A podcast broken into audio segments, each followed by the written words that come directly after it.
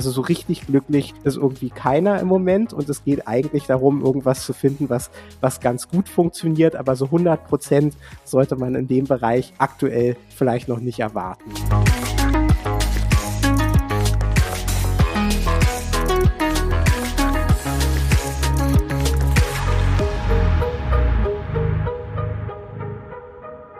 Herzlich willkommen zu In Numbers We Trust, dem Data Science Podcast. Wir sind INWT und machen Data Science Projekte von der ersten Idee bis zum fertigen Produkt und in diesem Podcast sprechen wir darüber. Heute bin ich mal wieder remote mit äh, Sebastian verbunden. Sebastian ist aus Hamburg zugeschaltet. Hallo. Hallo. Und mein Name ist Amit. Ich bin Mitgründer von INWT.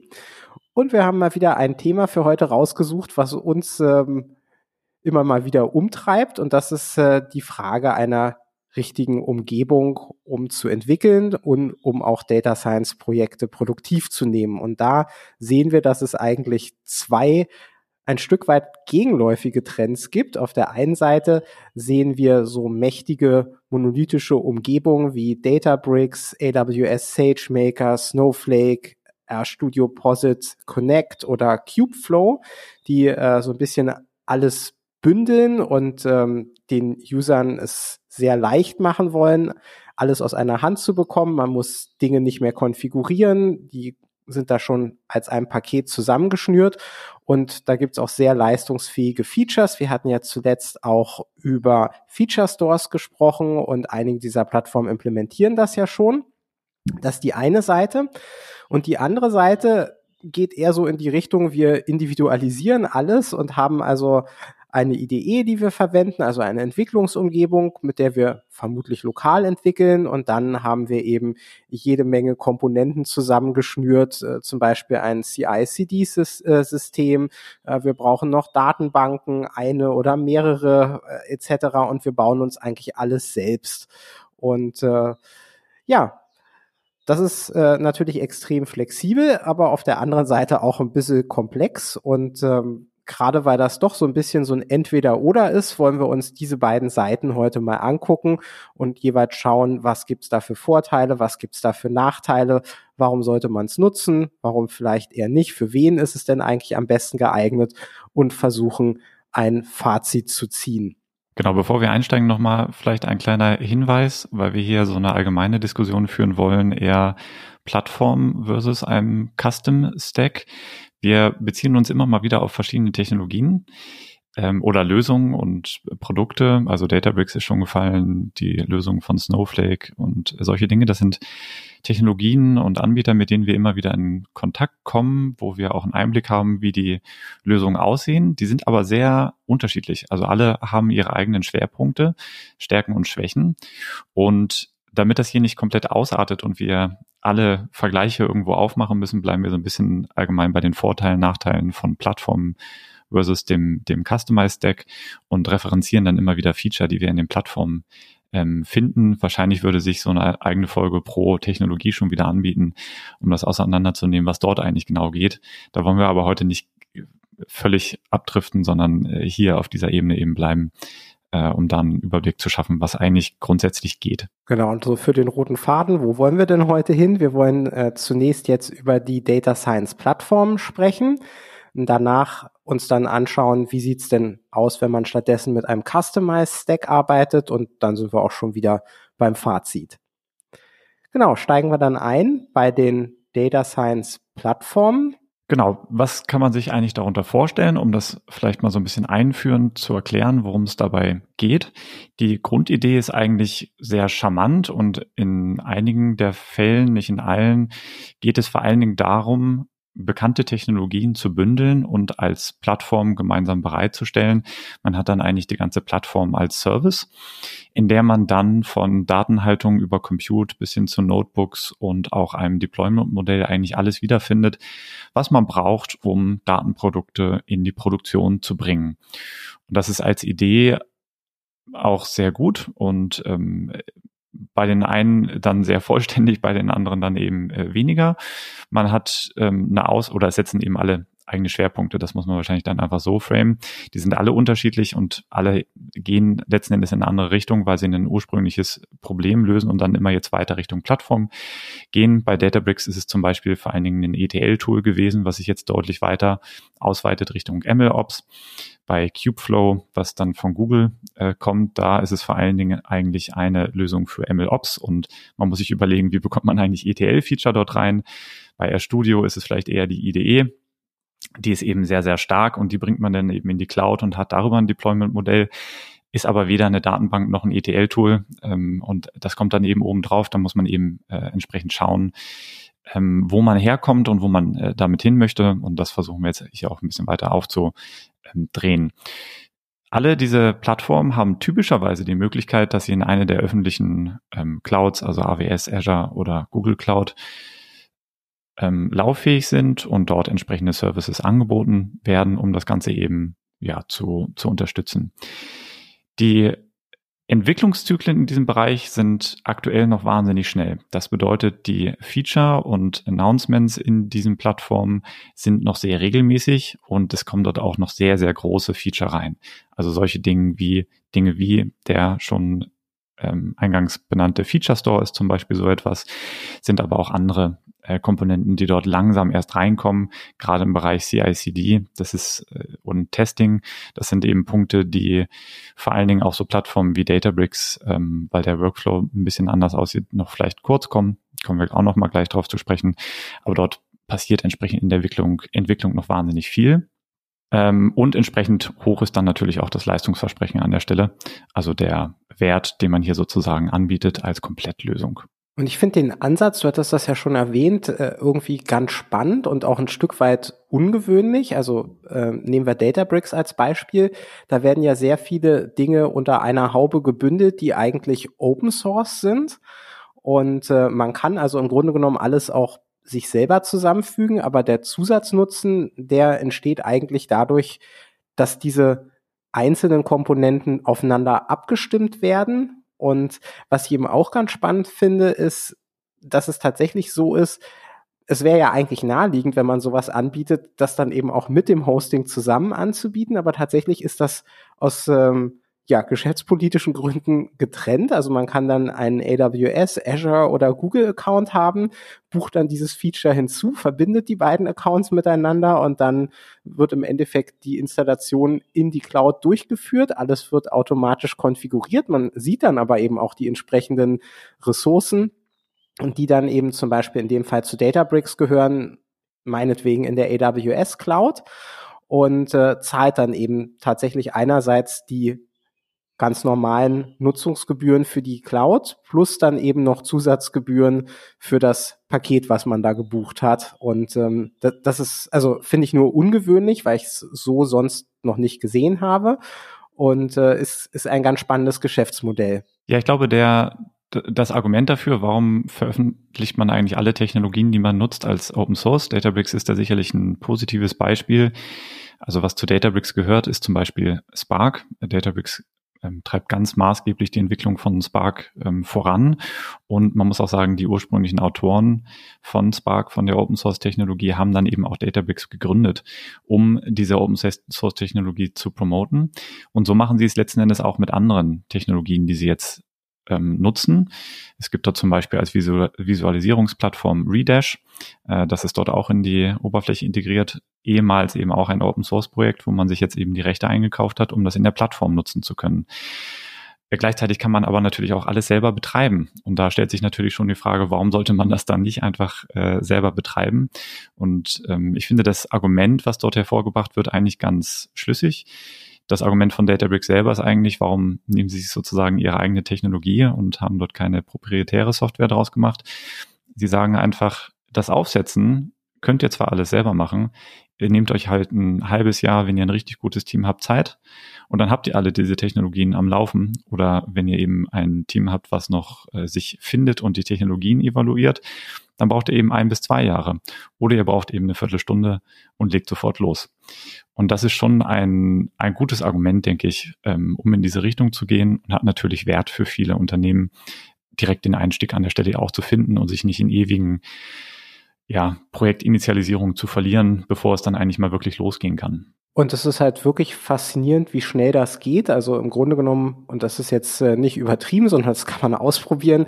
Äh, wenn man jetzt Databricks zum Beispiel auf AWS launcht, ist man tatsächlich eigentlich innerhalb von 30 Minuten so weit, dass äh, man schon in der Entwicklung ist. Also äh, alles gelaufen. Das äh, ist sehr faszinierend, gerade wenn wir uns dann im zweiten Teil nochmal angucken werden, wie so ein Customized Stack ausschaut und ähm, welche Komplexität da eben auch drin steckt. Und das Aufsetzen ist ja das eine, der Betrieb ist äh, das andere. Bei einem Customized Stack hat man ja sehr viele Komponenten, die wollen auch alle aktuell gehalten werden.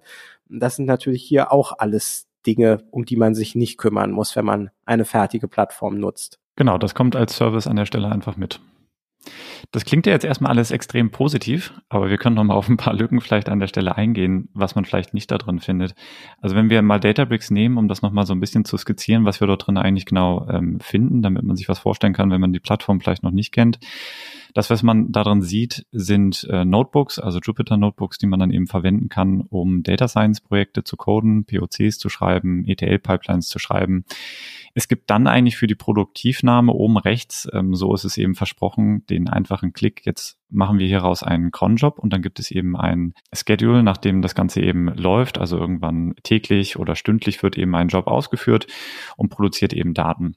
Das, was man dann bekommt als Compute, ist tatsächlich ein Spark-Cluster. Die ganze Anwendung ist hatte ich ja gerade schon erwähnt, aufgrund der Ursprünge relativ nachvollziehbar rund um Spark organisiert. Das heißt, typischerweise bekommt man Spark als Service, kann dagegen eben die Notebooks schreiben und hat dann eben den skalierbaren Compute. Und als Storage kommt entsprechend eben die eigen, eigene Entwicklung der Delta Tables zum Zuge. Feature Stores gibt es dann eben auch noch als Alternative und noch eine ganze Reihe anderer ähm, Dinge, die, die ganz ganz hilfreich sind. Ähm, MLflow ist sicherlich noch eine Technologie, die man erwähnen muss an der Stelle, auch Teil der Databricks-Plattform. Was man damit macht, ist eigentlich die Experimente ähm, zu tracken, die man eben hat in einem Data Science Workflow und entsprechend eben auch Modellversionen zu publizieren, die dann produktiv zu nutzen und darum eben eine entsprechende API zu bauen.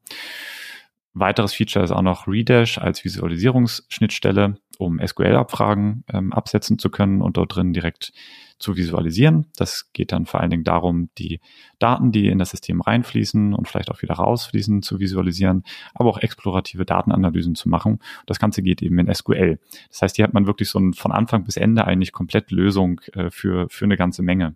Äh, jetzt wollten wir aber eigentlich auch mal so ein bisschen bashen und jetzt hast du ja stattdessen schon wieder Werbung gemacht. Ja, jetzt kommen wir auf die Punkte, die dann an der Stelle fehlen, damit man ah, das überhaupt nachvollziehen kann, äh, wo das eigentlich genau hingeht.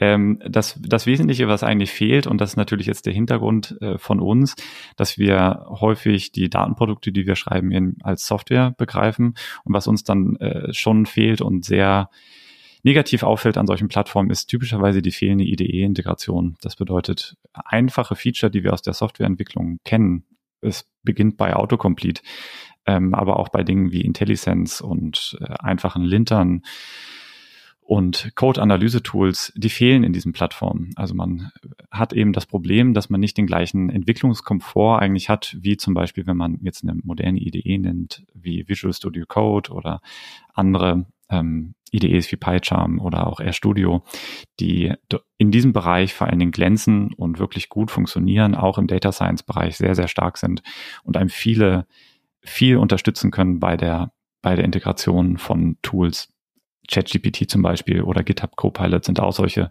Dinge, die einfach in diesen Plattformen nicht vorkommen und nicht auftauchen, weil sie eben als Browserlösung gar nicht so leicht sind zu, zu implementieren. Ja, und auch hier, wir wollen nicht alle über einen Kamm scheren. Also bei RStudio bzw. Posit Connect hat man natürlich die eine Idee dabei. Wenn man mit der gut kann, dann ist alles gut.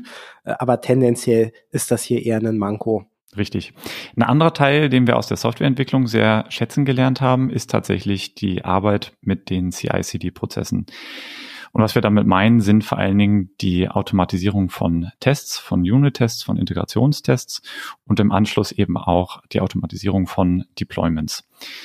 Das funktioniert ein bisschen anders in diesen Plattformen. Sicherlich kann man dort auch testen und sollte man auch testen. Es gibt dafür dann entsprechende Workarounds. Aber wir können nicht eins zu eins unsere Workflows übernehmen, die wir aus den IDEs kennen, mit den Unit-Test-Bibliotheken, die man dort entsprechend verwendet, sondern man muss den Workflow entsprechend äh, anpassen. Und der Gedanke von, bevor wir in den Master publizieren oder in den Main Branch äh, publizieren, wollen wir eigentlich vorher äh, Tests haben und statische Code-Analyse-Tools.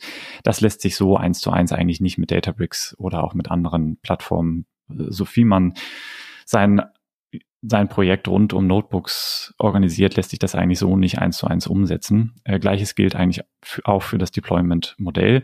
Das wird so nicht eins zu eins unterstützt. Da muss man schon deutlich tiefer einsteigen in die Plattform, um dafür Lösungen zu finden. Heißt nicht, dass es gar nicht geht, aber das Modell, was hier promoted wird, das, was unterstützt wird und das, was man im Sinn hat, wenn man dort reinschaut, ist ein anderes. Denn das Modell, was man hier eigentlich im Kopf hat, ist, man kommt mit einem Klick in die Produktion, nämlich indem ich einfach aus einem Job, den ich in der Entwicklung habe, oder aus einem Skript, was ich in der Entwicklung habe, ähm, komme ich in die Produktion, indem ich einfach einen Cronjob daraus mache. Und ich muss sagen, ich kenne ähm, jetzt mittlerweile einige Projekte, die mit solchen Workflows arbeiten. Und ich sehe dort eigentlich die gleichen Probleme, die wir bei IWT auch hatten vor circa acht Jahren, bevor wir Docker hatten, bevor wir CI-CD-Pipelines vernünftig umgesetzt haben, bevor wir alle diese Software-Standards umgesetzt haben. Man fängt dort eigentlich mit den Notebooks wieder komplett von vorne an und hat eigentlich wieder Skripte und keine äh, Libraries, die man vernünftig testet und publiziert und ja, entsprechende Code-Unit dort einführen kann.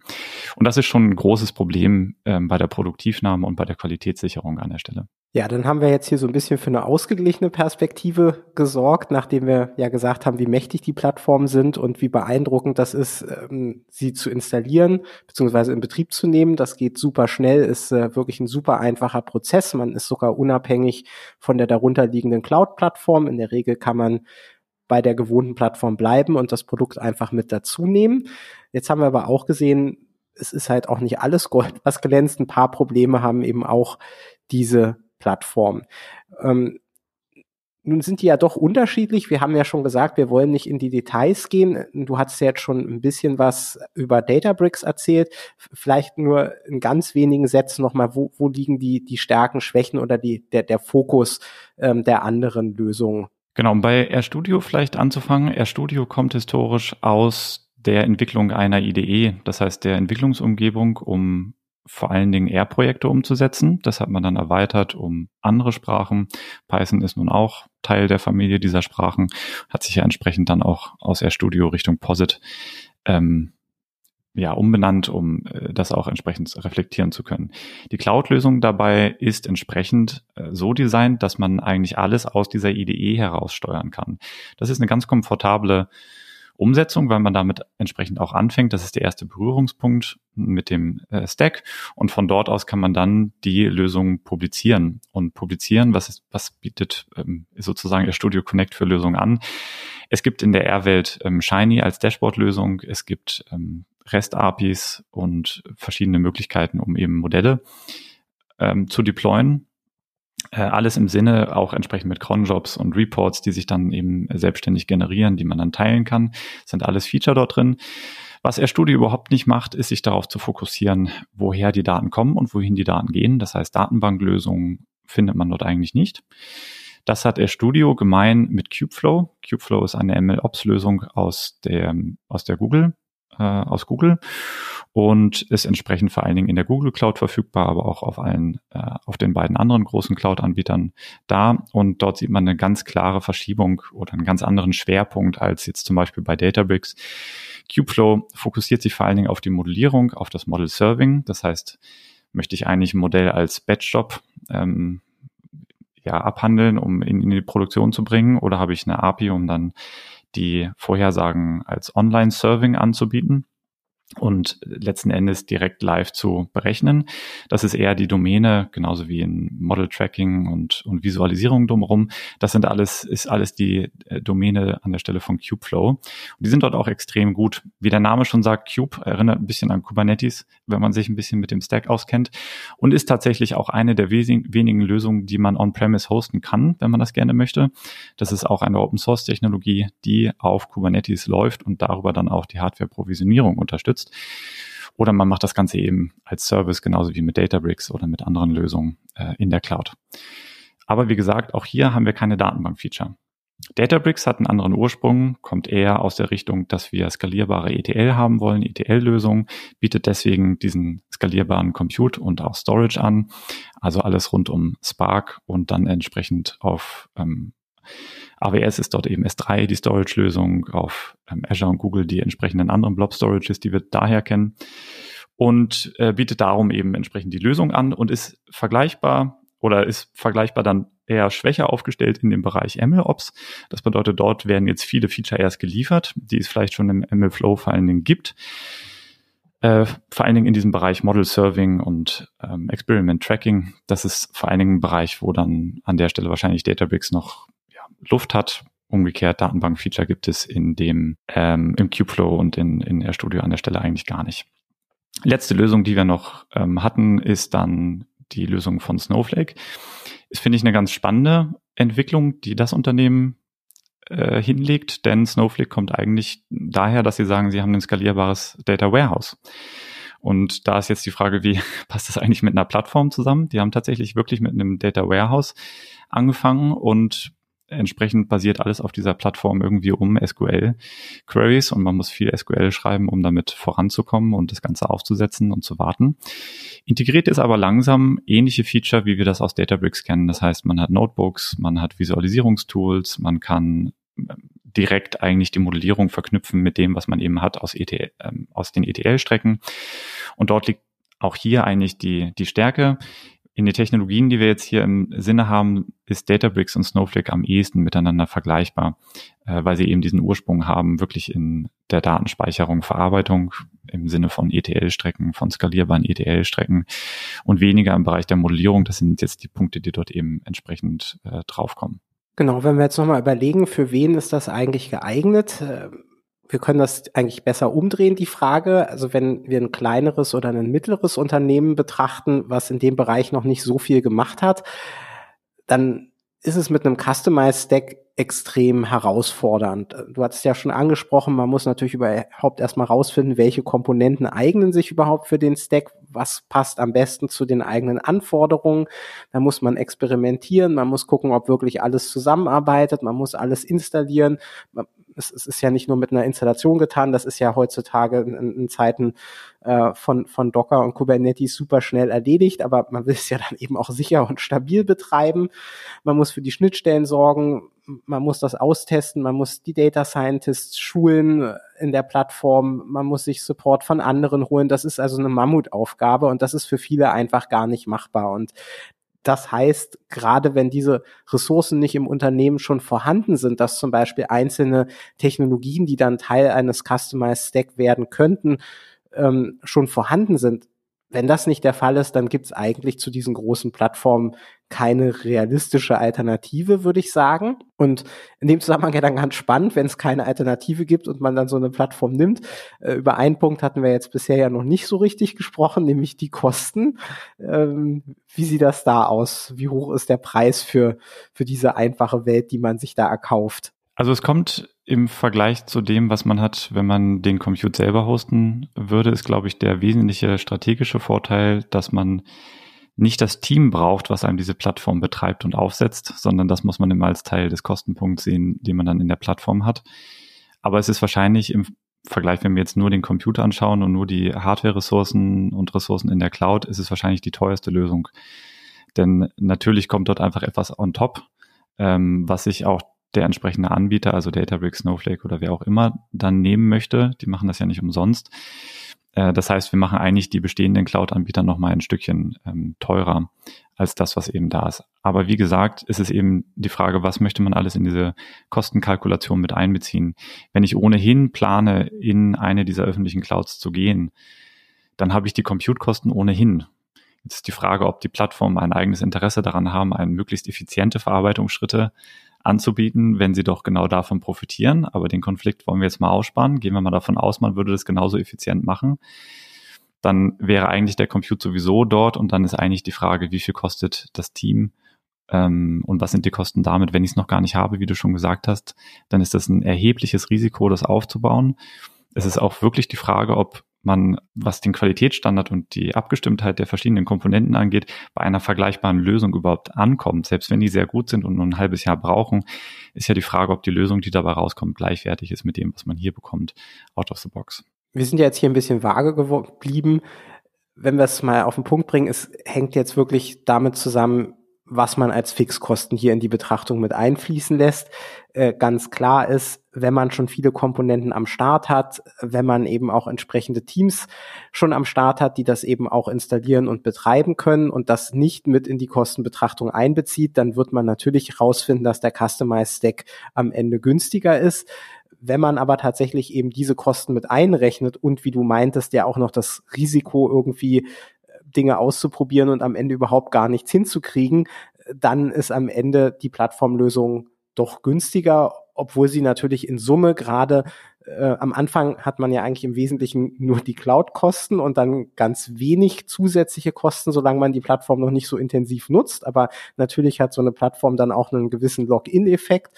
Und äh, wenn man dann halt mit größeren Teams irgendwann auf der Plattform unterwegs ist, viele Projekte hostet, vielleicht auch gar nicht immer die Zeit hat, bei den älteren Projekten regelmäßig zu gucken, wie kann man die optimieren, braucht man sie noch, dann kann sich da natürlich ein erheblicher Kostenblock auch ansammeln und also wir sehen das ja auch bei einigen größeren Unternehmen, das ist dann halt schon viel Geld, was dahin fließt, aber man kriegt halt auch was dafür. So ist es. Ein anderer Punkt, den man bei diesen Entscheidungen häufig vergisst, ist, wir haben das jetzt schon häufiger angesprochen, was ist eigentlich mit dem Team, die diese Plattform dann entsprechend ja, betreibt oder dabei ist, also entweder die eigene oder eben auch diese Plattform als Service. Das Recruiting wird natürlich ein Stück weit leichter. Wenn ich mir den IMWT-Stack zum Beispiel anschaue, dann sind das natürlich zusammengesetzte Komponenten, die sind zum großen Teil natürlich Industriestandard. Trotzdem sehen wir aber eine extreme Bandbreite von Technologien, die in diesem Bereich angesetzt, äh, eingesetzt werden. Und wenn ich mich auf eine Plattform einlasse, dann habe ich natürlich den Vorteil im Recruiting, dass ich jemanden suchen kann, der die dann schon entsprechende Erfahrung mitbringt auf dieser Plattform. Und das macht natürlich das Recruiting und den Match, wenn es darum geht, einen Stack zu bekommen oder den, den Match mit dem Stack hinzubekommen, natürlich deutlich einfacher, weil ich zielgerichtet danach suchen kann.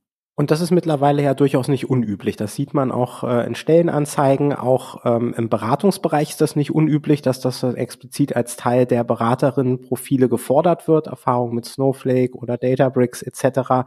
Und das ist halt ein ganz guter Filter, über den man dann eben Leute bekommt, wo man weiß, die kennen sich auf der Plattform dann auch schon aus und können relativ schnell dann eben auch produktiv gehen, weil sie einfach eine gewohnte Arbeitsumgebung wiederfinden. Ja, dann können wir eigentlich mal zu dem zweiten großen Block kommen für heute, nämlich die Frage, was ist eigentlich mit einem komplett selbst gehosteten oder auch aufgesetzten Stack, einem Customized Stack.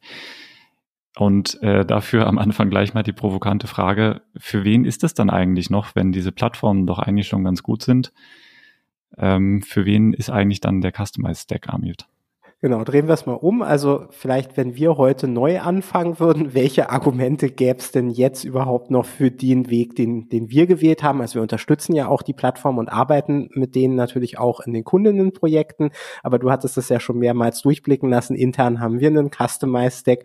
Wo, wo siehst du, du bist ja auch maßgeblich beteiligt gewesen an der Auswahl zumindest etlicher Komponenten. Wo siehst du denn noch den, den Vorteil dieses Customized Stacks, sofern er überhaupt noch vorhanden ist, beziehungsweise relevanter für den Podcast ja, wenn jemand jetzt starten würde, was spricht eigentlich für einen Customized Stack noch?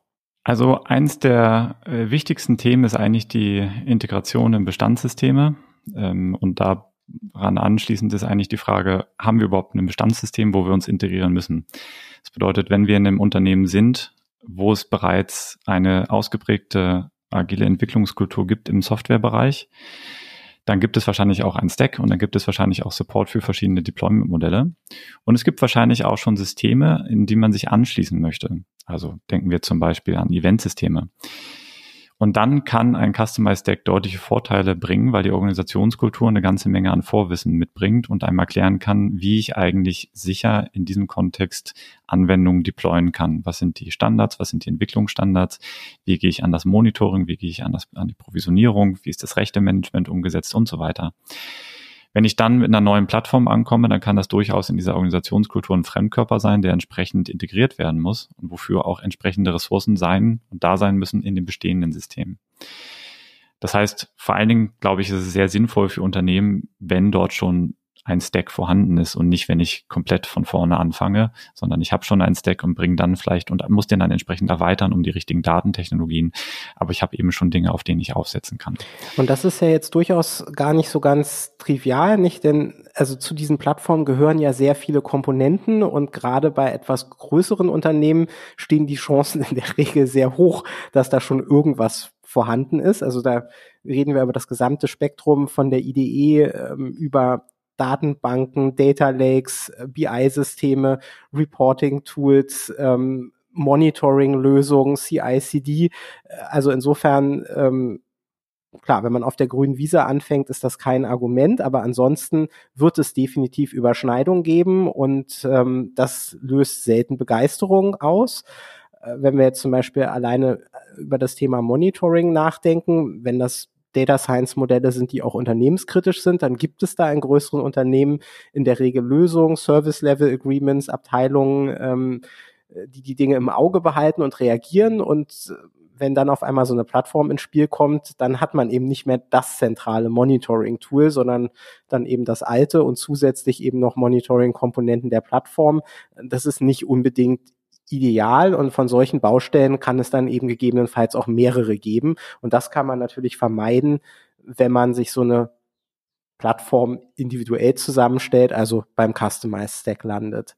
Genau. Ein anderer Punkt ist sicherlich, das hattest du aber auch schon gerade gesagt, was ist, ist eher eine strategische Entscheidung. Möchte man eigentlich in so einen Lock-in-Effekt reinlaufen? Das heißt, wie flexibel möchte man ähm, sein. Das ist ein strategischer Punkt, den man, glaube ich, intern bewerten muss, was man davon hält. Das gleiche bezieht sich aber auch auf die Cloud-Anbieter ähm, und da zum Beispiel auch in Bezug auf DSGVO, wobei das ein großer Themenkomplex ist, also Datenverarbeitung, vor allen Dingen personenbezogene Daten unterliegen natürlich einer bestimmten Regulierung, zumindest in der Europäischen Union und entsprechend muss man bei der Auswahl von Plattformen darauf achten, dass dort Standards eingehalten werden. Ähm, da muss man sich einfach fragen, in welche Richtung man, glaube ich, möchte. Ähm, natürlich haben die Plattformen immer auch noch einen, den Kostenpunkt, das hatten wir gerade schon angesprochen. Ähm, auch das muss man dann entsprechend intern bewerten. Ich finde dieses Login-Effekt-Thema aber auch ganz, ganz wichtig. Also als wir mit IMWT damals angefangen haben, war das schon mal ein sehr großes Thema, da eher im Bereich so BI-Plattformen, weil sich die BI-Plattformen dann damals äh, eben auch aufschwungen, sehr viele Dinge zu bündeln, insbesondere eben auch Datenbanken, Reporting, alles äh, hing da dran. Und da hatten wir im Grunde genommen die gleiche Geschichte schon mal. Das Versprechen war halt, wenn man einen großen Anbieter wie damals zum Beispiel Microsoft nimmt, dann hat man irgendwie alles aus einer Hand. Ähm, das ist sehr leistungsfähig, das ist alles aufeinander abgestimmt, super toll. Aber man hat eben ein System, man hat äh, sehr hohe Lizenzkosten, man schult ähm, die eigenen Personen auf dieses System. Und im Grunde genommen kommt man da eigentlich nur mit extremem Aufwand und extremen Kosten wieder raus, sofern man das denn mal möchte. Und da hat man ja schon auch gesehen, du hattest vorhin angesprochen, das gilt hier auch, der Markt ist noch sehr, sehr stark in Bewegung. Und auch im Bereich BI haben sich die Trends ja verschoben. Und ähm, da sind jetzt eher flexiblere, kleinere Komponenten äh, wieder eher im Trend. Das heißt, äh, einige Unternehmen, die damals eben in solche Mammutplattformen investiert haben, die mussten da wieder raus und äh, wenn man das dann eben auch mit einbezieht, dann sind die Kosten für dieses Projekt äh, doch unangenehm hoch. Und das ist hier eine Frage, wo wir natürlich noch nicht wissen, wie es ausgehen wird in diesem Bereich. Aber ich finde das einen, ganz, ganz wichtigen Punkt. Und ich kriege schon immer Bauchschmerzen, wenn man solche großen Pakete kauft und sich dann in extreme Abhängigkeiten auch hineinbewegt. Ja, erstmal bequem, aber die Kosten kommen eventuell dann später. Und vielleicht noch ein letzter Punkt, und das sind vor allen Dingen die Anforderungen an die Flexibilität und sich ändernde Umgebungen und Anforderungen. In der Plattform ist man eigentlich auf das limitiert, was dort als Standard definiert wurde. Das wird dann super unterstützt und ist total einfach. Und so wie man davon abweicht, ist man eigentlich in einem großen Problemfeld. Denn wenn wir uns mal vorstellen, dass wir ein Eventsystem anschließen wollen und daran schreiben wir dann einen Service, der daran lauscht und dann eine Reaktion darauf bietet im Sinn von, ich mache eine neue Prognose und publiziere die und das Anschlusssystem konsumiert die und verarbeitet sie weiter, trifft Entscheidungen, was auch immer. Das ist ein Modell, das wird man nur schwierig aktuell implementieren können mit den bestehenden Lösungen, soweit wir die überblicken können, genauso wie es äh, um das Service-Level an der Stelle geht von solchen Services oder auch die Skalierung.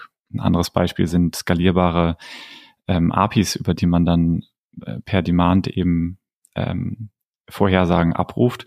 Auch das ist ein schwieriger Case, der lässt sich ganz schlecht anbinden für uns zum Beispiel, weil wir die bisweilen auf unserer eigenen Infrastruktur hosten. Ein Kunde, Kundin ruft sie aber mit der eigenen Infrastruktur ab. Dort muss man also für die entsprechende Netzwerksicherheit äh, sorgen, für die richtigen Authentifizierungsverfahren und natürlich auch für die richtigen Skalierungswege. Und dann ist man schon wieder so weit drin in dem, was diese Cloud-Plattformen anbieten, dass sich die Frage stellt, wozu man eigentlich noch eine Plattform hat, ähm, wenn man eigentlich sowieso alles manuell konfigurieren muss oder automatisiert konfiguriert, aber entsprechend nicht über die Plattformlösung. Und äh, da, glaube ich, ist dann eben die Frage, wie Standard sind eigentlich die eigenen Workflows und Lösungen, äh, die man hat. Der ETL-Bereich ist, denke ich, sehr gut standardisiert mittlerweile. Wenn es aber darum geht, Modelle zu hosten und in Produktion zu bringen, dann gibt es zwar Standards, die sich langsam rauskristallisieren, aber wir sind dann noch ein gutes Stück weit weg. Ähm, da ist noch viel verschiedene, sind noch viele verschiedene Lösungen aktuell in der Produktion und so richtige Standards sehe ich da. Also es gibt natürlich Standards, aber die, dass die dort schon abgebildet werden in den Plattformen, das sehe ich an der Stelle noch nicht. Also es gibt auch heute noch ein paar Gründe, warum man vielleicht über einen Customized Stack nachdenken sollte. Wir können noch mal die Vorteile zusammenfassen, die so ein Customized Stack hat. Wir haben ja relativ oft schon über das Thema Best Practices im Bereich Software Development gesprochen und geschaut, wie man das übertragen kann auf den Bereich Data Science.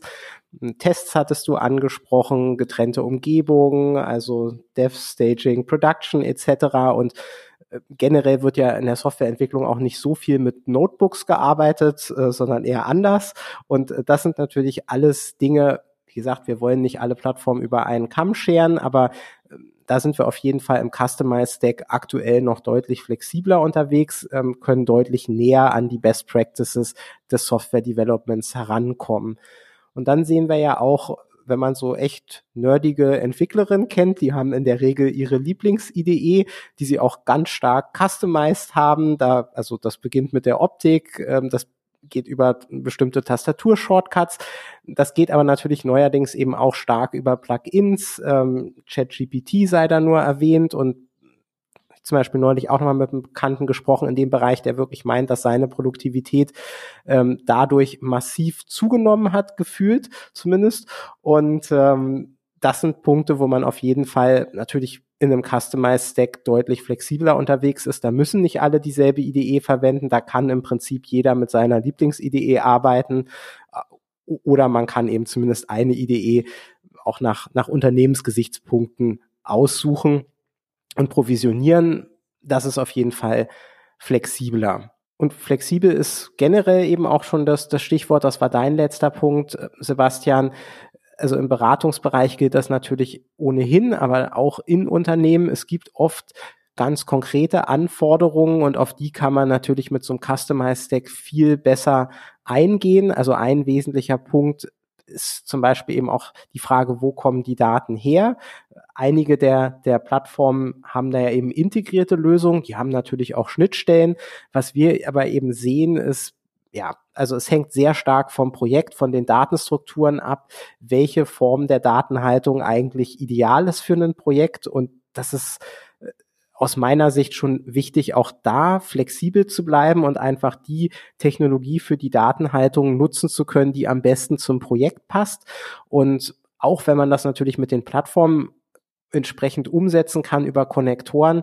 Je weiter man sich halt von der Kernfunktionalität der Plattform entfernt, desto mehr Probleme holt man sich äh, ins Haus, die man vielleicht sonst generisch eher im Customized Stack vermuten würde und im ungünstigsten Fall, wenn die Plattform dann eigentlich nicht mehr so wirklich passt, dann hat man so das Beste, äh, Entschuldigung, das Schlechteste aus zwei Welten, also die, den Login-Effekt von der Plattform, ähm, Redundanzen äh, bei verschiedenen Tools und eben äh, lauter Problemchen, wenn es um das Zusammenspiel der Komponenten gibt, die man dann an die Plattform noch angebunden hat. Da kann man beim Customized Stack natürlich eher für eine ordentliche, für eine saubere Lösung äh, sorgen und eben für jedes Projekt die Technologie verwenden, die am besten passt. Und den DSGVO-Punkt hattest du auch angesprochen. Generell viele Leute sind ja sowieso in der Cloud, egal ob Customized Stack oder Plattform. Also eventuell macht es dann abhängig von der Cloud keinen großen Unterschied. Bei den Plattformen ist es so, dass da ja in der Regel der Support für die großen drei Clouds sind. Das sind äh, allesamt Clouds, äh, wo die Unternehmensmütter eher in den USA sitzen und ähm, also viele Datenschutzbeauftragte zu Recht auf die Barrikaden gehen. Da gibt es momentan nicht so viele Alternativen. Außer du hast erwähnt, einige Plattformprodukte erlauben natürlich auch äh, den Betrieb äh, on-premise. Da ist man mit einem Customized Stack auch flexibler, wird in vielen Fällen vielleicht nicht so relevant sein, aber gerade wenn man zum Beispiel mit ähm, besonders sensiblen personenbezogenen Daten arbeitet, Gesundheitssektor zum Beispiel, äh, kann das durchaus ein, ein ganz entscheidender Punkt sein, wo man mit einem Customized Stack flexibler unterwegs ist. Ja, und um daran vielleicht nochmal ein bisschen anzuschließen, was sind dann an der Stelle die Nachteile von einem Customized Stack? Und das sind irgendwo so ein Stück weit natürlich auch die Vorteile der Plattform. Also angefangen natürlich bei dem äh, ja, Problem und natürlich auch der, der Auswahl der einzelnen Kom Komponenten, die dann dort reingehen. Wir haben bei uns äh, jetzt aktuell viele Services zum Beispiel auf Kubernetes laufen. Das war ja aber nicht das, was wir immer gemacht haben, sondern Kubernetes ist eigentlich eine relativ neue Technologie nach wie vor. Sind wir erst seit wenigen Jahren tatsächlich hin migriert. Vorher mussten wir Richtung Docker migrieren. Jede Technologie bringt immer eine Menge Overhead mit, weil man sie erstmal lernen und beherrschen muss. Und das bedeutet entsprechend eben auch, dass viele Aspekte bei der Nutzung von neuen Technologien bedacht werden müssen. Natürlich der Zeitaufwand, den wir haben, um dort reinzukommen, um die überhaupt zu nutzen, der Wartungsaufwand, der sich dem direkt anschließt, also wenn man selber mal ein Kubernetes-Cluster gemanagt hat, ähm, aufgesetzt hat und dann feststellt, dass man die eigentlich auch regelmäßig mit Updates versorgen muss, dann weiß man, äh, ja, worum es dort geht an der Stelle, denn das ist auch nicht etwas, was sich von alleine macht. Und dann natürlich auch die Frage, wie bin ich das eigentlich in eine bestehende Infrastruktur ein? Wie kümmere ich mich um solche Themen wie Sicherheit, Authentifizierung, Autorisierung, Netzwerksicherheit ähm, und so weiter? Das sind natürlich Dinge, die eigentlich schon abge oder gelöst sind, hoffnungsvoll zumindest in Plattformlösungen, ähm, wo dann die Integration deutlich einfacher ist an der Stelle. Genau, ein anderer Punkt wäre hier ähm, ja auch noch natürlich, dass ich äh, solche Trial- und Error-Spiralen habe. Also ich äh, teste neue Technologien aus. Ich muss gucken, ob die eigentlich genau das halten, das Versprechen, was ich von ihnen entsprechend auch erwarte. Das heißt hier ein ganz klares äh, Einzahlen auf die Auswahl von Komponenten. Wenn ich überall schon die richtigen Entscheidungen wüsste, dann wäre das natürlich weniger ein Problem. Aber dadurch, dass sich schon alleine der Stack in den letzten zehn Jahren so rasant geändert hat durch neue Technologien, halte ich es für unwahrscheinlich, dass wir mit unserem aktuellen zum Beispiel die nächsten zehn Jahre durchhalten, sondern wir werden auch neue Technologien einführen müssen. Und da trifft sich eben auch wieder die, die Frage, ähm, wie viel Zeit nimmt das in Anspruch, wie viele Ressourcen nimmt das in Anspruch und natürlich auch, wie lange dauert es dadurch oder wie, wie lange verzögere ich dadurch Projekte, ähm, bis sie dann produktiv gehen können. Also das Argument immer ist auch Time to Market an der Stelle. Wie schnell bin ich damit eigentlich wirklich in der Produktion und liefere Mehrwert, ohne dass ich eben ein halbes Jahr lang äh, Technologieauswahl mache, Aufsätze und Infrastruktur baue. Das ist natürlich etwas, was man im Zweifelsfall hat, zumindest wenn man neu anfängt ähm, in einem Customized Stack. Ja, ein bisschen ist das natürlich auch so eine Sache, die mit den Login-Effekten zusammenhängt. Ne? Also ich glaube, bei dem Customized Stack ist das ein kontinuierlicher Prozess. Man hinterfragt immer wieder die Komponenten des Stacks, überlegt, ob neue hinzukommen müssen, tauscht mal welche aus. Das heißt, man hat eigentlich konstant eine Baustelle. Und bei der Plattform ist es so, wenn man führt die ein, dann ist erstmal alles gut und äh, man arbeitet unbeschwert und äh, freut sich. Und dann aber kommt irgendwann nach und wir wissen noch nicht wann, äh, aber vermutlich nach x Jahren der Punkt, wo man dann merkt, es gibt doch zu viele Limitationen, man kommt da nicht so richtig raus, dann muss man umstellen und dann fällt natürlich irgendwo das ganze Haus auf einmal zusammen und dann hat man so ein bisschen den Aufwand, den andere über die Jahre verteilt haben, en bloc und muss das stemmen und äh, da wüsste ich momentan noch nicht so richtig wie. Genau, und in der Situation ist vielleicht auch ein bisschen die Frage, in welchem in welcher Phase eigentlich dann genau die Plattform unterwegs ist. Am Anfang, jetzt also jetzt aktuell sind die alle natürlich um Neukunden, Kundinnen bemüht, versuchen die abzuholen, haben eine entsprechend schnelle Entwicklung bei den Features, bei den Dingen, die sie hinzufügen. Wenn man Softwareprojekte kennt, dann weiß man, diese Entwicklungsgeschwindigkeit lässt sich so nicht aufrechterhalten. Die wird langsamer, weil man auch nicht unbedingt Also weil man eigentlich gerne rückwärtskompatibel bleiben möchte. Das macht aber die Entwicklung neuer Feature deutlich komplexer und aufwendiger. Das heißt, um auf neue Anforderungen reagieren zu können, ist natürlich eine Plattform irgendwann nicht mehr unbedingt ähm, die ideale Lösung, weil sie sich eben nur noch langsam ändern lässt. Ähm, aber jetzt sind wir schon wieder bei, bei Nachteilen der, der Plattform, äh, um ja. nochmal hier, hier an der Stelle zu bleiben. Aber das ist natürlich, man muss die immer zusammen sehen natürlich. Es sind ja die gleichen Diskussionen, die man hierbei führt. Es ist immer die Frage, an welcher Stelle man ähm, die dann diskutiert. Genau, das letzte, der letzte Punkt vielleicht dann noch zum Personal. Also die Menschen, die solche Plattformen aufsetzen, also oder einen Customized Stack aufsetzen, ähm, wir haben zum einen diejenigen, die das benutzen sollen und wir haben diejenigen, die das aufsetzen sollen. Also idealerweise haben wir wahrscheinlich intern auch ein Plattformteam, was dann die interne Plattform aufsetzt, also als Customized Stack, dort entsprechende Schulen, äh, Schulungen reinbringt und Trainings macht und Dokumentation dazu bereitstellt und auch erklärt, wie man dann Services in die Produktion bringt. Gleichzeitig haben wir aber auch diejenigen, die tatsächlich das nutzen sollen. Und die müssen sicher auch auf einer bestimmten Ebene mit den Technologien auskennen und dort reinkommen. Und das macht insbesondere natürlich bei Neueinstellungen das Problem auf, wenn man diese ganzen neuen Technologien so schrittweise miterlebt und alles mitlernt, während die eingeführt werden, dann ist das natürlich vergleichsweise einfach.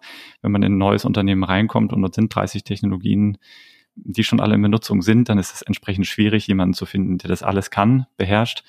Ähm, und dann wird das Onboarding entsprechend kompliziert. Ja, dahinter stehen ja eigentlich aber auch zwei Konzepte im HR-Bereich. Irgendwie auf der einen Seite Google, die immer betonen, dass sie eigentlich so an äh, schlecht auf Deutsch übersetzt, äh, roher Intelligenz interessiert sind und ähm, dass sowieso alles im Wandel ist und man eigentlich nur Leute haben will, die interessiert sind, die schlau sind und äh, die immer am Ball bleiben und sehen das halt eher als Prozess und auf der anderen Seite eben Leute, die ganz, ganz spezielle Profile ausschreiben und nun mag man ja etwas sarkastisch auch argumentieren, wenn äh, viele Leute jetzt eh nur noch zwei Jahre im Unternehmen bleiben, dann ist ja auch nicht mehr so schlimm, wenn sich der Stack ändert, weil man dann eben auch immer wieder neu einstellen kann. Das muss man ohnehin. Aber also daran glauben wir jetzt nicht so unbedingt. Aber klar, auch da ist halt die Frage, wenn man eben eher sowieso das Lernen langfristig betont, dann kann man mit so einem Customized Stack natürlich super gut, wenn man möchte, dass Leute halt sofort an Bord gehen können, dass man halt standardisierte Schulungen gegebenenfalls anbieten kann, dann ist so eine Plattform besser. Was vielleicht noch mal zu erwähnen ist, also die Frage, muss man sich denn an der Hardware noch die Hände schmutzig machen, wenn wir jetzt über so ein Customized Stack reden? Das ist ja zum Glück nicht mehr der Fall. Wir sind ja im Zeitalter Infrastructure as Code. Das heißt, letztlich die meisten äh, Customized Stacks laufen mittlerweile auch in der Cloud oder zumindest auf äh, flexiblen Virtualisierungssystemen. Also das heißt, mit der Hardware hat man deswegen jetzt nicht zwingend zu tun. Und ähm, ja, also auch hier treffen irgendwie ein bisschen zwei Welten aufeinander und zwei Perspektiven. Dann kommen wir mal Richtung Fazit und Ausblick. Vielleicht nochmal, um das zu beginnen, eine Einordnung, was macht eigentlich INWT an der Stelle? Und wir als Unternehmen versuchen ja für unsere Kunden, Kundinnen Produkte in die Produktion zu bringen. Entweder machen wir das auf unseren eigenen Ressourcen oder auf durch uns gemanagte Ressourcen, viel häufiger aber eigentlich auf dem Stack beim Kunden, bei der Kundin. Und das bedeutet, wir können uns eigentlich den Luxus nicht erlauben, für eine Seite völlig Partei zu ergreifen. Wir sind an der Stelle immer flexibel und müssen in beiden Welten letzten Endes Lösungen liefern können.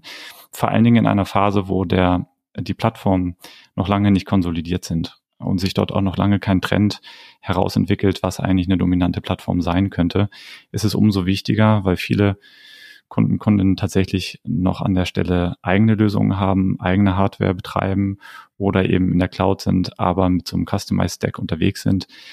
Da fällt es uns natürlich deutlich leichter, mit einem entsprechenden Hintergrund auch ja, gute Qualität liefern zu können und dort entsprechend uns zu integrieren. Wobei man natürlich der Fairness halber auch sagen muss, so viele Plattformen wie es gibt und so hoch spezialisiert wie die sind, stoßen natürlich auch wir da an die Grenzen. Das heißt, einige Plattformen kennen wir sehr gut, bei anderen haben wir auch natürlich entsprechend nur oberflächliches Wissen. Das ist einfach der, der Größe geschuldet insgesamt, glaube ich, haben wir gezeigt, es gibt sehr gute Argumente für beides. Ne? Bei den Plattformen alles aus einer Hand, ähm, immer noch aktuell zumindest, sehr schnelle Entwicklung. Äh, Thema Feature Stores zum Beispiel hervorragend abgebildet in, in Databricks und da gibt es momentan noch, noch nicht so viele andere ganz tolle Alternativen, die schon so richtig überzeugen. Auf der anderen Seite auch so im Alltag. Wir haben auch viele Kunden mit Customized Stack und da gibt's immer wieder so Komponenten, wenn man die sieht, muss man sagen, so wow, da hat jemand was echt Schlaues zusammengebaut. Das äh, funktioniert wahnsinnig elegant und ähm, ja, also damit kann man natürlich auch, wenn man entsprechende Use Cases hat, äh, deutlich produktiver sein in bestimmten Nischen als ähm, mit einer Plattform. Das ist, glaube ich, ein ganz wesentliches Pro-Argument für den Customized Stack. Und wenn wir uns vielleicht noch mal jetzt Unternehmen widmen, die gerade jetzt vor der Entscheidung stehen, in welche Richtung soll es denn gehen, so der, der typische Use Case für ein Unternehmen, was so in Richtung Plattform geht, ist, dass das vielleicht eher ein Unternehmen ist, was so aus der Analytics-Welt kommt, also eher so im Bereich BI bisher unterwegs war und ähm, in der Data Maturity jetzt noch nicht so viele Predictive Analytics Projekte auf, auf eigenen Stacks umgesetzt hat. Da ist noch nicht so viel vorhanden und dann ist so eine Plattform eigentlich die logische Weiterentwicklung dessen, was man da schon gewohnt ist und eben ja, man ist super schnell einsatzbereit und man hat schon einfach echt gut abgestimmte und wahnsinnig mächtige Tools an der Hand und man braucht nicht viel Personal, um das Ganze erstmal aufzusetzen. Es kann einfach losgehen. So ein bisschen der Fall, wenn man Data Science als ja, Teil vom BI-Team eigentlich sieht, ne? Oder die dort zumindest sehr stark in der Organisationskultur miteinander verbunden sind. Genau. Und umgekehrt, so der klassische Use Case für einen Customized Stack sind so eher Unternehmen, die man vielleicht als Technologieunternehmen bezeichnen würde, die sich schon so in der Microservices-Welt äh, verankert haben und sich da ganz wohl fühlen. Und da ist es dann oft so, so eine Plattform würde dann auch eben mit vielen Limitationen, vielen Überschneidungen zu der bisherigen Infrastruktur daherkommen, würde sich vielleicht auch nicht immer so gut mit den Präferenzen der Entwicklerin vertragen da wäre es dann wahrscheinlich eher der bessere Ansatz, auch ein Customized Stack für Data Science zu wählen und dann geht es halt eigentlich nur noch darum, die Lücken zu schließen, ähm, ausgehend von dem aktuellen Softwareentwicklungsstack, der vermutlich schon da ist. Und was, glaube ich, ganz, ganz wichtig ist, und das sieht man auch immer wieder, wenn man aktuell so auf Konferenzen im Bereich Data Science unterwegs ist und sich da Vorträge zum Thema MLOps anhört, es gibt nicht die Best Practice. Ne? Wir erinnern uns beide ganz gut immer noch an einen ähm, Call, den wir mal mit einem ähm, potenziellen Kunden hatten. Da ging es um eine Ausschreibung und da ging es eben auch darum, ein Konzept vorzustellen, so für diesen Bereich MLOps. Und wir haben da eben viel gesprochen über, na, man muss erstmal die Anforderungen aufnehmen, die Use Cases angucken, schauen, wie das Personal, was schon da ist, qualifiziert ist, was die Herausforderungen sind, wo man steht. Und in dem Call wurde immer gefragt, was ist denn jetzt die Best Practice Lösung? Und die Fragen wurden gar nicht beantwortet. Und da war so die Annahme, dass es so die Best Practice Lösung gäbe im Bereich MLOps, unabhängig von, von den Use Cases, unabhängig von den Voraussetzungen. Und das gibt's unserer Erfahrung einfach nicht. Und es kommt eigentlich noch schlimmer.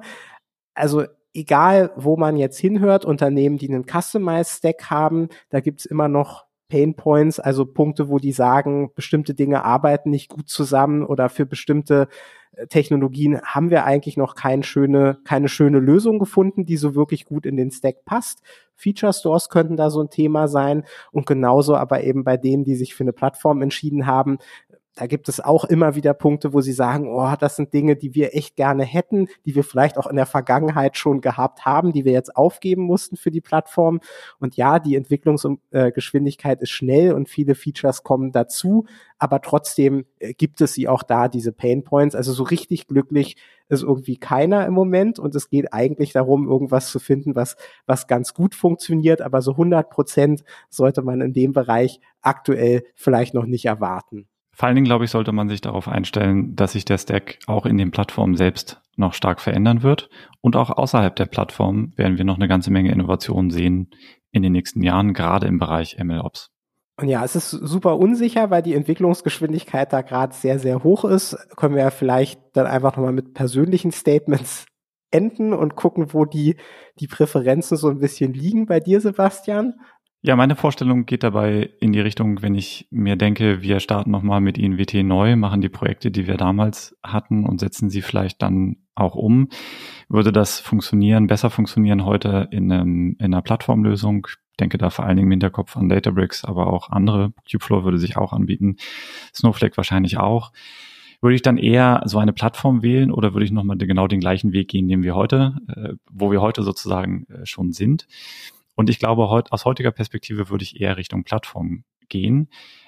Eigentlich aus zwei aus einem Grund und das sind die Kosten insgesamt. Ähm, und da beziehe ich vor allen Dingen die Kosten ein, die wir den Preis, den wir zahlen mussten, um in diesen Stack reinzukommen. Es ist extrem hoher Entwicklungsaufwand reingeflossen in die Adaption von neuen Technologien. Von dem profitieren wir im Übrigen heute immer noch natürlich, dass wir diese Investitionen mal getätigt haben in das Know-how. Aber gleichzeitig muss ich sagen, ist das äh, Komplettangebot, was die Plattform aktuell liefern, schon so ausgeprägt und die Reise ist klar, das wird noch mehr und es wird auch noch besser, ähm, dass ich dort eigentlich den Trade-off als gerechtfertigt finde, ähm, solche Plattformen zu nutzen, um dort reinzugehen und bei der Qualitätssicherung entsprechend eigene Standards zu finden, um bei der Softwareentwicklung nicht abgehängt zu werden. Aber ich hätte da eine klare Präferenz Richtung Plattform. Ja, und bei mir ist es ehrlich gesagt genau umgekehrt. Also ich hatte damals vorhin schon angesprochen, ja, das auch miterlebt mit den BI-Plattformen und diesen großen Monolithen. Und da habe ich eigentlich so eine vielleicht auch ein bisschen irrationale Angst vor diesen Login-Effekten. Und ich, ich muss auch sagen, also ich damals gab es ja sehr, sehr viele Diskussionen, was soll man jetzt machen? Und tatsächlich war es so, dass die Leute, die sich für so eine Fertiglösung entschieden haben, die waren natürlich damals schneller am Start. Umgekehrt, wenn man die sich jetzt anguckt, kaum jemand hat diese Lösung, die damals gewählt wurde, noch im Betrieb. Die sind alle umgestiegen auf, äh, auf neuere Produkte in der Zwischenzeit. Und also das haben wir auch bei einigen Kunden gesehen. Das ist also ein ganz schön schlimmer Prozess mit ganz großen Kosten, ganz viel Verunsicherung, wo einen die, die Hersteller dann auch auf den letzten Meter, Metern nochmal ordentlich bluten lassen, äh, wenn sie merken, dass man gehen will. Und ja, das ist einfach unschön und das würde ich vermeiden wollen. Deswegen wäre ich eher für so ein Customized Stack, weil ich einfach das Risiko auf viele kleine Komponenten verteile. Klar habe ich dafür größeren Overhead, aber ich bin eben auch flexibler, ich habe weniger Angriffsfläche, ich habe das Risiko gestreut und ich finde es eigentlich auch immer angenehmer, auch wenn man ja überlegt, man, es ist natürlich alles irgendwie in Bewegung, aber wenn man eben auch Personal hat, was sich damit auseinandersetzt, finde ich es immer angenehmer, wenn man quasi konstant eine kleine Baustelle hat, als wenn man irgendwie fünf Jahre oder vier Jahre voranprescht und dann auf einmal gibt es einen riesen Knall und dann ja, läuft eigentlich produktiv gar nichts mehr, weil man das ganze Personal äh, eben aufwenden muss, um, um so einen Wechsel der Plattform durchzuführen. Und also davor graut's mir und ich mag eben auch wirklich Open Source. Nun haben wir ja vorhin gesagt, viele der Plattformen bestehen ja auch aus Open Source, aber trotzdem ist es natürlich so, dass sie bewusst oder unbewusst natürlich so die Vorteile von Open Source äh, dann doch so ein bisschen beschneiden, oft durch das Geschäftsmodell, was da drum herum gesponnen ist, weil man dann eben, wenn man auf bestimmte Dinge verzichtet, es ist alles Open Source, aber dann sind die Vorteile plötzlich auch weg und es ist es dann eben nicht mehr so einfach und deswegen ähm, fühle ich mich mit dem Customized Stack immer noch ein bisschen wohler, aber ich hoffe, dass auch deutlich rausgekommen ist, man kann und sollte da durchaus auch unterschiedliche Meinungen haben. Man sollte das ausdiskutieren und was am Ende das Beste ist, hängt sicherlich sehr stark vom Use Case ab, von den Personalressourcen, von den Präferenzen und von den Anwendungsfällen. Und ja, ich weiß nicht, ob du dem noch was hinzufügen möchtest, Sebastian. Ja, wir werden das, glaube ich, weiterhin beobachten, äh, beobachten, sowohl wie sich diese Plattformen hier weiterentwickeln, aber auch was, was wir so sehen am Markt, wo die Reise dort äh, hingeht. Die Geschichte hat ja die Tendenz, sich zu wiederholen. Insofern vielleicht äh, bleibst du da ja auch im Recht und äh, wir sehen ähnliche Effekte in fünf Jahren oder so etwas wie im BI-Bereich. Sprechen wir am besten irgendwann in ein paar Jahren oder vielleicht auch vorher, weil die Entwicklungsgeschwindigkeit so hoch ist, ja nochmal drüber. Da wird sich bestimmt schon wieder wahnsinnig viel getan haben. Ähm, ja, vielen, vielen Dank fürs Zuhören. Ich hoffe, ähm, es war spannend für euch. Wenn ihr Kommentare, Fragen habt, dann ähm, meldet euch gerne bei uns. Und Entschuldigung, ich bin ein bisschen erkältet. Ich hoffe, das hat nicht zu sehr gestört. Und ansonsten wünschen wir euch einen schönen Tag und hoffen, dass ihr auch beim nächsten Mal wieder dabei seid. Tschüss. Bis dahin. Tschüss.